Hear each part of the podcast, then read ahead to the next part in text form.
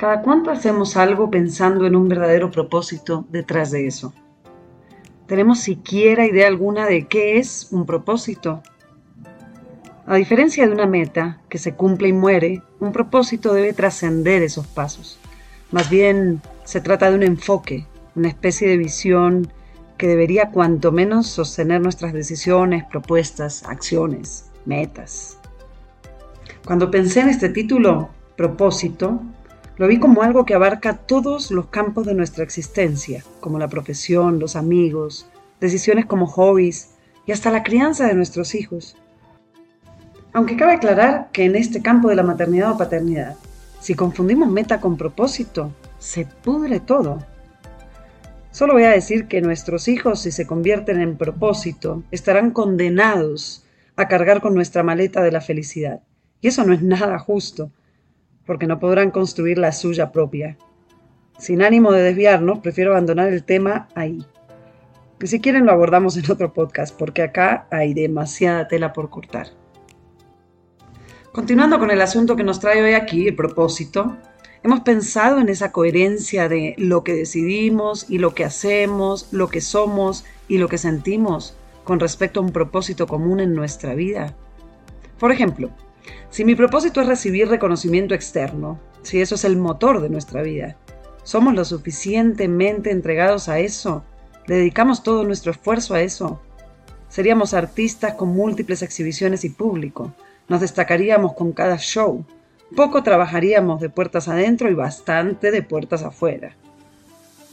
Aún con algún corte narcisista, ese sería característico del propósito y no lo ocultaríamos ni mucho menos sentiríamos culpa por eso.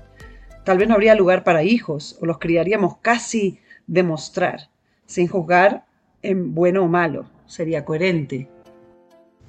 En cambio, si mi propósito fuera enseñar que el amor es la respuesta a todo, entonces escogeríamos una profesión que me permite transmitir justo eso, que tal vez no me dé tanto reconocimiento externo, pero llegue a las almas, criaría a mis hijos con más diálogo y menos castigo. Va, o menos regaños. Lucharía con garras y dientes por aquello que demuestre las diversidades de formas de amor, sin condicionarlo. ¿Me va a entender? En ocasiones siento que nos pasamos la vida solo andando, como pasando las hojas de un libro sin leer sus páginas. Y me pregunto si esto es por algún propósito o porque más bien carecemos de él.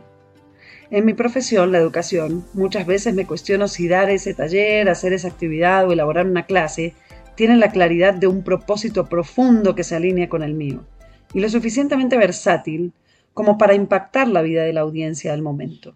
Y a su vez, que algo de eso, por pequeño que sea, sirva como medio para ahondar en el suyo propio de cada uno de esos individuos de lo contrario, ¿valdría la pena?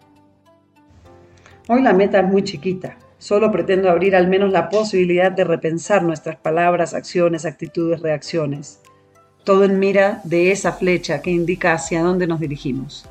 Pensarnos como individuos, porque en el propósito estamos solos. Esta luz de nuestra alma es lo que nos une a quienes nos rodean y nos separa de quienes no nos nutren no es compartido, sino repartido. Entonces nos volvemos a pensar